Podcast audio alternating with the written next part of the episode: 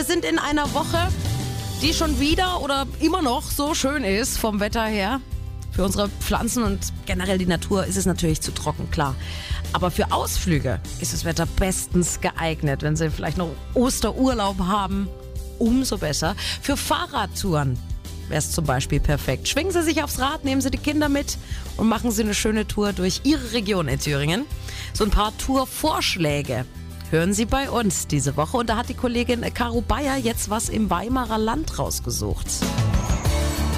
Das Zauberhafte an dieser Strecke ist, sie verbindet Natur und Sehenswürdigkeiten. Es geht von Weimar aus einmal quer durchs Weimarer Land. Zum Teil direkt an der Ilm lang. Sie genießen dort Ruhe, Wasservögel und gleichzeitig entdecken sie eine Mühle nach der anderen. Die Wassermühlen in Taubach und Buchfahrt zum Beispiel sowie die Mühle Hetschburg.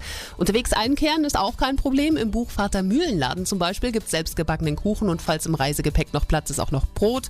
Als Motivation für die Kinder finden sie im Ilmpark in Weimar zum Beispiel einen richtig schönen Spielplatz und auch in Niedergrunstedt gibt's da was.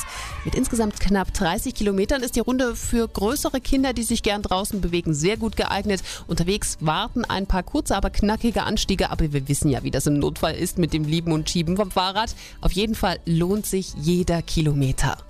Die Beschreibung zum Nachlesen und noch mehr Fahrradrouten durch Thüringen gibt's auf landeswelle.de.